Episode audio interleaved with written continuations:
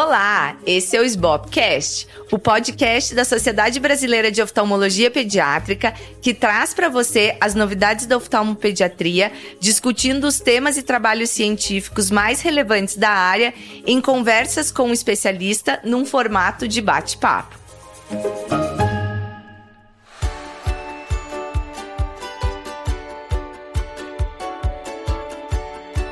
Eu sou a Luísa Hopker, atual presidente da SBOP, e hoje nós estamos aqui no CBO num formato diferente com a doutora Júlia Rosseto, atual vice-presidente da SBOP, a doutora Cristiane Rolim, atual tesoureira da SBOP, e a doutora Érica Mota, secretária da SBOP. Sejam bem-vindas.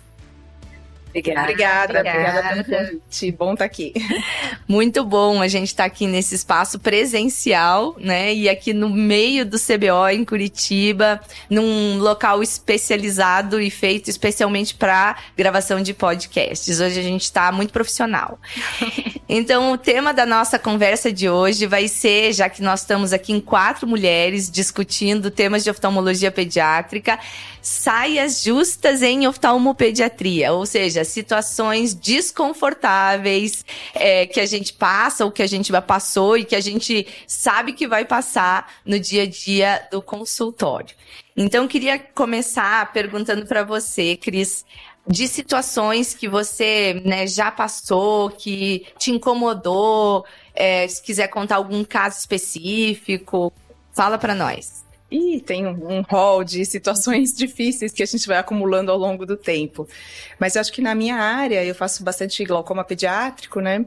A parte complexa é a gente estabelecer um, uma, um, vínculo com a família e explicar desde o começo que a gente vai ter que levar para o centro cirúrgico a criança mais de uma vez, né? Porque muitas vezes a gente faz a intervenção e vai precisar examinar sob sedação, ou às vezes a intervenção não tem o resultado esperado, a gente tem que voltar e reoperar. E muitas vezes os, a, a, família, é, na verdade, já tem vários trabalhos mostrando que o que a gente fala no consultório, a absorção pelos familiares é muito pequena, né? Então, mesmo você falando às vezes com muita clareza, explicando várias vezes que vai precisar, quando você dá a notícia que vai precisar voltar para o centro cirúrgico, é, muitas vezes é um baque para a família e às vezes difícil de administrar. Então, acho que essa é uma saia justa mesmo que a gente lida no dia a dia, né? E para você, você acha que ao longo dos anos foi ficando mais fácil? Tipo, a tua casca foi ficando mais grossa? Sem dúvida, sem dúvida. No começo é tudo muito difícil, né? A gente, especialmente, é, um dos motivos, eu creio que os glaucomatólogos é, se queixam de fazer glaucoma pediátrico é que a carga familiar é muito grande, né? A gente está lidando com uma doença grave numa no meio familiar, não é só o paciente, o idoso, que geralmente ele é responsável por ele, ou tem um filho responsável por ele. Aqui a gente tem toda uma família, pai, mãe, avó, os núcleos, o pequeno e o grande. Então, é muito difícil quando você é muito jovem arcar com essa responsabilidade de falar, olha, a gente vai ter que reoperar, não deu certo, não tá bom, tá evoluindo mal, né? Dar a notícia que tá evoluindo mal é muito difícil. E com o tempo a gente vai ficando mais experiente e, e, conseguindo ficar é, mais efetivo nessa comunicação né? E mais serena, né? Porque eu sempre acho que você é, assim, a, a cara da serenidade. É, é sempre por fora a gente é muito sereno, né? E tem assim alguma dica que você daria para, por exemplo, quem está ouvindo a gente e lidando com patologias mais graves, né, em risco iminente, por exemplo, de cegueira, é, para lidar com essas situações de notícias ruins com, com famílias de crianças especificamente? Eu acho que o mais importante é a gente comunicar que a doença é grave antes, né? Quando a criança chega. Ontem, é, é, nessa semana, eu atendi um casal que falou que gostou muito da minha primeira consulta. A criança já foi operada, já é grandinho, porque eu fui muito direta e falei que era uma que tinha possibilidade de um desfecho ruim. E é claro que você não vai fazer falar isso de uma maneira que é, abale psicologicamente. Você tem que achar um, um, um ponto que não seja extremamente devastador para a família, mas você tem que deixar muito claro que a doença, se não for feito nada, vai evoluir para cegueira. O que você está fazendo é alguma coisa para tentar interceder nesse curso natural.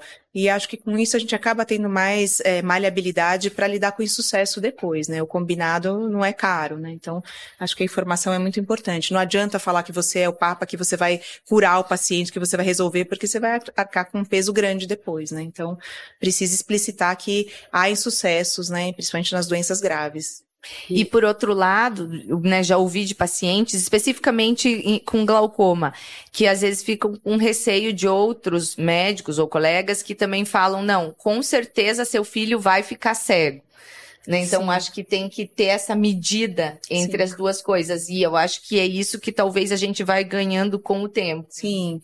Na verdade, a gente nunca pode ter essa assertividade que vai ficar cego. A gente não sabe, né? Até porque a medicina evolui tão rápido. Então, eu nunca falei para nenhum paciente que ele ia ficar cego. A gente fala que tem um potencial, né? Que é uma doença, né? Que nos casos que a gente vê pode acontecer. Mas especificamente fechar um prognóstico no começo da conversa, eu acho muito, muito ruim para a família, né? E eu acho que no fundo você tem que sentir um pouco que qual o ponto que aquela família está naquele primeiro momento de contato, porque eu acho que algumas famílias estão receptivas a essa notícia que você pode sentir, que você fala todo o panorama e eles vão ficar seguros porque você já deu o pior cenário possível. E algumas outras eu sinto que elas estão tão tem tanto desconhecimento sobre a questão que se você for muito, você acaba perdendo a conexão da, da família porque eles ainda estão em negação. Então, às vezes tem algumas situações que até situações mais simples de indicar uma cirurgia de estrabismo que eu já sei que eu que, que muito provavelmente vai ser eu sinto, às vezes, você dá aquela lança, ah, também pode, a cirurgia é uma opção, e você não fala nada naquele momento, mas não, a gente vai fazer o óculos, vai fazer o tampão, e vocês voltam. E na segunda consulta, você já vê que já vem outra família, porque eles já estão em outro status, e daí você pode dar um passinho a mais nesse diagnóstico. Eu sou a favor também de você colocar todo o plano no início. Mas às vezes, antes eu fazia isso logo na primeira consulta para todo mundo. Hoje em dia, às vezes, eu, eu tateio quando eu vejo a reação, da, a olhar para os pais, né? Olhar e sentir como é que eles estão recebendo aquilo e saber se, ok, vamos colocar tudo hoje, ou numa próxima consulta que vai ser em breve. Não, com certeza. Eu, eu vou só dar um exemplo dessa situação que você comentou, Julia, que quando eu voltei é, de Dallas, no meu fellow, a gente indicava a cirurgia para exotropia intermitente a absolutamente todo mundo. E eu perdi vários pacientes, porque né, eu indicava cirurgia e o paciente nunca mais voltava, porque eu era a maior indicadora de cirurgias da face da Terra. E isso foi uma coisa que eu fui tateando ao longo do tempo, né? De, assim, observava aquele desvio que não estava tão descompensado, então eu usava oclusão, voltava, e aí ia conversando, falando, né, como aquela história, o gato subiu no telhado, acho que tem uma grande chance de precisar de cirurgia mais pra frente. E aí, às vezes, na segunda consulta, os pais já estão de saco cheio do tampão e a gente, olha, vamos operar? Então, ah, vamos, vamos. E aí eles, eles tomam a decisão, né? E às vezes você sentir, perguntar para eles, como é que vocês, vocês já sabiam de alguma coisa assim? Vocês ouviram já isso de algum lugar? Não, nunca, não sabia nem que operava olho. Daí você fala, também, tô nessa, tô nessa fase aqui. Uhum. Ou então faz isso, você faz, olha, vocês têm que observar, se estiver desviando muito, aí vocês têm que me contar, porque eu não tô vendo isso, daí você participa eles da decisão Sim. e eles se sentem parte do processo, na né? segunda vez, até eles indicam, não, eu tô percebendo, como você disse, que isso pode piorar, pode acarretar nisso, você explicar a consequência, eu acho que você ganha a família e daí eles ficam mais no barco. É, outra coisa que eu acho interessante, quando a gente muda o nosso olhar para o paciente, a gente ganha o resultado esperado. Então, assim, se você foca no tratamento, é exotropia, eu vou operar. É isso que eu estou pensando. E aí você vai naquele raciocínio. E talvez você perca muita gente por aí, mas se você foca no seu paciente, no contexto, inclui esse tratamento nesse processo, aí o resultado satisfatório chega. É perfeito. É, eu acho que é bem isso que você falou, né? E é, e é um pouco o que a gente viu em algumas palestras aqui ontem, de focar no usuário, como diz, Sim, né? Que é o paciente e não na patologia. Exato. Né? E a exotropia intermitente, por exemplo, que a gente está aqui falando, lógico, não é o caso do glaucoma congênito, né? Assim, não tem nem discutir, né? nem o que discutir a indicação e o momento que não pode ser perdido. Mas na exotropia intermitente, que a gente tem essa possibilidade, por exemplo, né? Então a gente pode ser mais maleável e sentir Sim. qual é o, a, a, o feeling da família e o momento que nem a Júlia falou, que eles estão em termos de, é, né, assim, sentimento, sensação em, em, relação Até ao tratamento. Até quando a gente pensa em tratamentos, é, em patologias não cirúrgicas, por exemplo, o tampão. A gente aprende que o tampão, o que, que é o tampão? Tampão de pele colar no olho. Poxa, esse é o ideal, mas para aquele menino funciona? Fez não, então você consegue contextualizar e aí introduzir esse tratamento que não é nem tão tampão, mas se você contextualiza aquilo, você consegue. Com certeza. Em relação ao tampão também, eu, eu, eu falo assim, às vezes, para umas famílias, ai, doutor, eu não tô conseguindo fazer tampão. E aí, às vezes, eu sugiro atropina, às vezes tem um pouco de resistência, e eu falo assim, olha, eu acho que tratamento da ambliopia é igual ao método anticoncepcional. Tem o ideal e tem aquele que dá para usar. Sim. Se o tampão você não consegue usar, faz atropina, que você vai pingar a colírio duas vezes por semana, você vai sair trabalhar, né, para as mães que estão trabalhando o dia inteiro e os pais também e não tem como estar tá ali é, monitorando. Pronto, você não tem, a criança não vai tirar, né, aquele efeito. Então é, é que nem método anticoncepcional, tem o ideal e tem aquele que você consegue usar. Então, às vezes eu faço essa comparação para as famílias. Sim, quando assim. a gente pega historicamente, assim, como que os médicos do passado introduziam o tampão? Poxa, eu estava lendo a história da Ambliopia, o pessoal suturava a pálpebra, porque não conseguia, você imagina. Então, assim, aí depois começa, o doutor Anderson falava de colocar uma tala de madeira e o menino ficava com o braço. Poxa, a gente vai contextualizando e é aí que você pega, né, o sucesso. Você pode começar trabalho, com essa né? sugestão de tratamento, eu acho que eles vão ficar satisfeitos com isso aí, com tampão.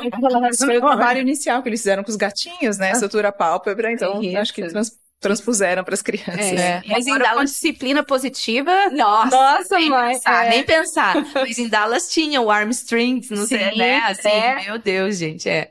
Não, acho que a gente está num outro momento da medicina, Sim. com certeza, né? E da educação também com das certeza, crianças, da família, e a gente tem que acompanhar. Com é, certeza. Uma coisa interessante que eu acho que é legal citar é que a gente usa muito, eu uso muito, peço para os pacientes lerem no Google e depois vim tirar as dúvidas. Não tem mais como brigar com isso, né? E é uma coisa que me ajuda bastante. E toda vez, assim, às vezes são casos graves que eu sei que tem indicação cirúrgica, eu uso medicação que eu sei que não vai tolerar e peço para eles lerem e depois a gente tira as dúvidas. E geralmente isso ajuda bastante. Uhum. Antigamente a gente tinha essa resistência, não sei se vocês pegaram esse, ai, paciente Guga, ótimo, ele tem que ele tem que estar tá em contato com tá e você depois é, é, lapida a informação, né? Não, eu acho, eu, bem isso que você falou, eu acho sensacional, porque eu, fa, eu escrevo, às vezes, né, quando vem, por exemplo, só a mãe ou só o pai, e eles querem discutir depois com, né, com outro é, responsável pela criança, eu escrevo, falo, olha, você vai procurar no Google, né, o que o seu filho tem é esotropia congênita. Veja lá, a cirurgia é, tem que ser precoce, é isso que é mais indicado. E aí você vai lá dar um Google, se você ler em inglês, procure tal e tal referências, inclusive digo para onde, aonde procurar, né? Pra... Inclusive o site da SBOP. Lá é, no site da SBOP as informações são muito fiéis, muito consistentes.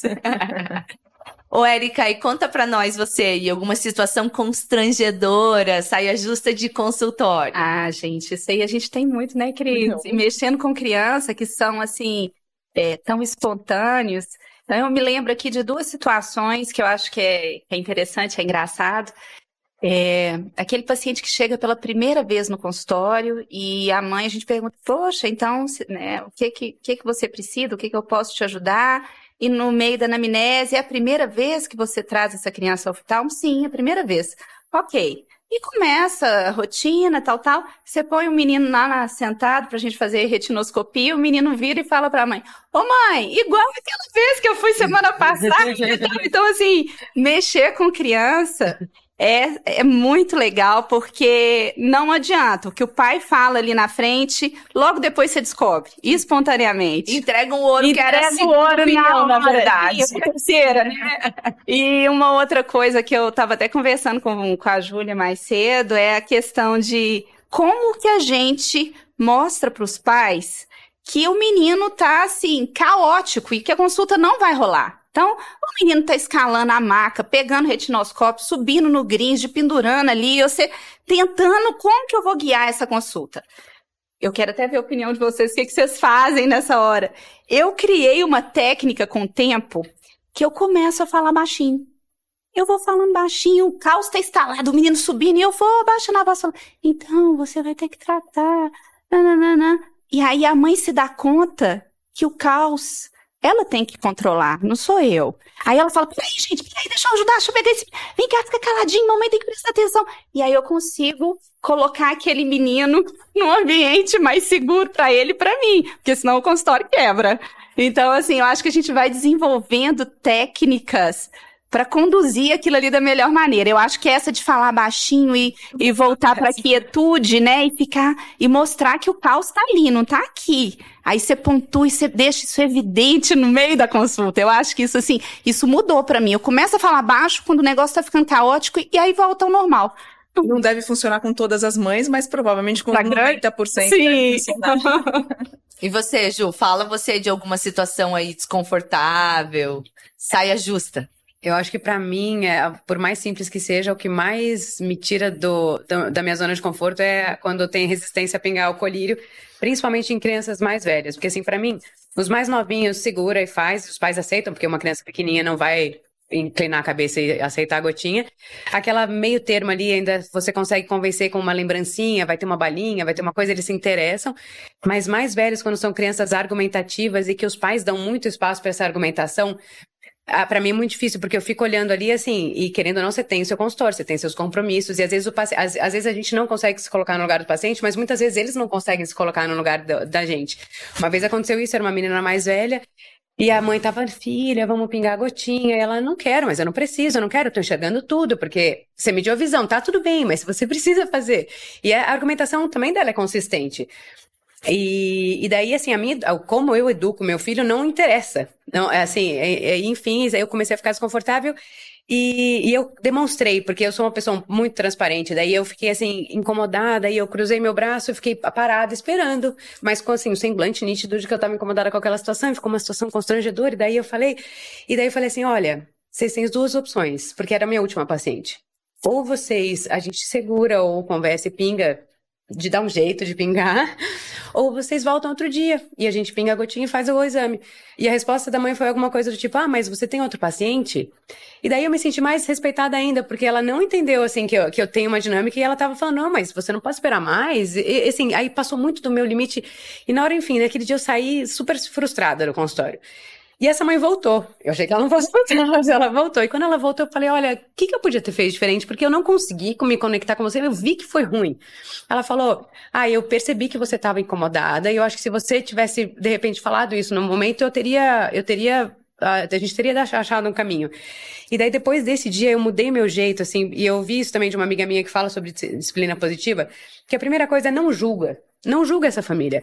Quando você julga, você cria uma barreira. Então, assim, a minha cara de insatisfação só piorou a situação. Eu estava insatisfeita, mas só piorou. E assim, não, ah, se você julga, você perde essa conexão. E de repente você faz alguma coisa. Você precisa ter alguma alternativa. Eu não posso ficar ali meia hora para uma criança decidir pingar gota. Mas não é do meu. Eu não vou decidir como essa mãe vai conversar com essa criança. Então já fala, se for no meio do consultório, olha, então vai ser o seguinte: você vai lá fora, a secretária pinga, porque na minha dinâmica hoje, de consultório, sou eu que pingo. Mas vai lá fora, a secretária pinga, ou então você volta outro dia e já dá, no momento zero, serena, e assim, feliz, não assim. E não fica pensando, ai, essa mãe não sabe dar limite, ai, essa criança. Não, não interessa se ela sabe ou não dar limite. Talvez ela nessa situação não tenha recursos, ela não sabe como passar por aquilo. E depois disso eu não me irrito mais, assim, e eu vejo que eu conecto melhor com todo tipo de mãe, né? A gente recebe todo tipo de mãe. É, Ju, uma coisa que eu faço, isso também é com o tempo. Eu já passei por isso, mas agora eu já criei uma rotina no consultório que isso não acontece mais. Então, assim, eu já eu crio etapas de jogo para a criança conquistar, e a segunda etapa é a da gota, não é comigo. Aí ele sai vai para a secretária. Se não pinga, a própria secretária fala: olha, não vai pingar, você vai fazer um retorno. A, receita, a doutora vai te dar a receita, vai conversar com você, e assim, suave. E aí, a mãe, ok, não pingou, você volta ou dilatado, volta e pinga aqui no consultório. Mas agora é assim, é a segunda etapa. É, o que eu tenho feito então, que já... me ajuda também é mandar, quando é a primeira consulta, mandar um link explicando como é que já faz, que vai ter é, dilatação. Porque assim, às sim. vezes a mãe, ai, vai demorar meia hora, ai, eu não trouxe comida. Então, assim, ele, ela já sabia, já sim, queria essa barreira. Mas para mim é esse problema da criança, da argumentação, que eu acho que é, você tem que estar preparado. E às vezes uh, criar uma estrutura justamente para. Você vai, né, você ajustando vai as coisas. É. Isso. Se você já vai criando o roteiro e aí fica. Eu, eu vivo muito isso com as tonometrias, né? Principalmente as de Goldman nas crianças maiores, né? E a gente tem que ter uma conversa muito clara, assim. É fundamental fazer o pica-pau. Então, assim. meu filho até deu uma dica, meu filho tem 21 anos, ele falou, mãe, tipo, beija-flor e beijinho, isso era melhor que o pica-pau. Você lembra, mãe, do pica-pau na árvore? Ninguém sabe quem é o pica-pau, mas é aquele do desenho. Todos os meus pacientes vêm para fazer o pica-pau.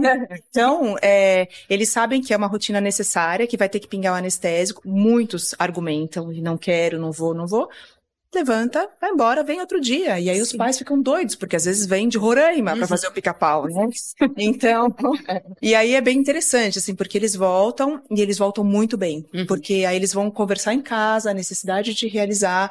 Então é isso, eu acho que a gente tem que respeitar o nosso tempo, né? E perceber que tá passando do meu limite, mas o, o, problema da criança de não ser colaborativa não é nosso, né? É. é. um problema da família e você não vai poder interferir nisso porque isso é um outro departamento, né?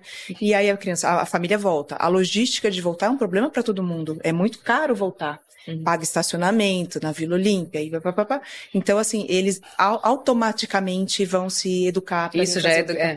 Já é educativo por si. É. Mas sabe que eu até aprendi na, na época que eu tava fazendo residência com a doutora Ana Tereza, aqui em Curitiba, acompanhando ela no consultório. Quando a criança começava a ficar muito argumentativa ou tava muito descontrolada, ela dizia assim: olha, agora vocês vão ali fora tomar uma aguinha e vocês já voltam, tá bom?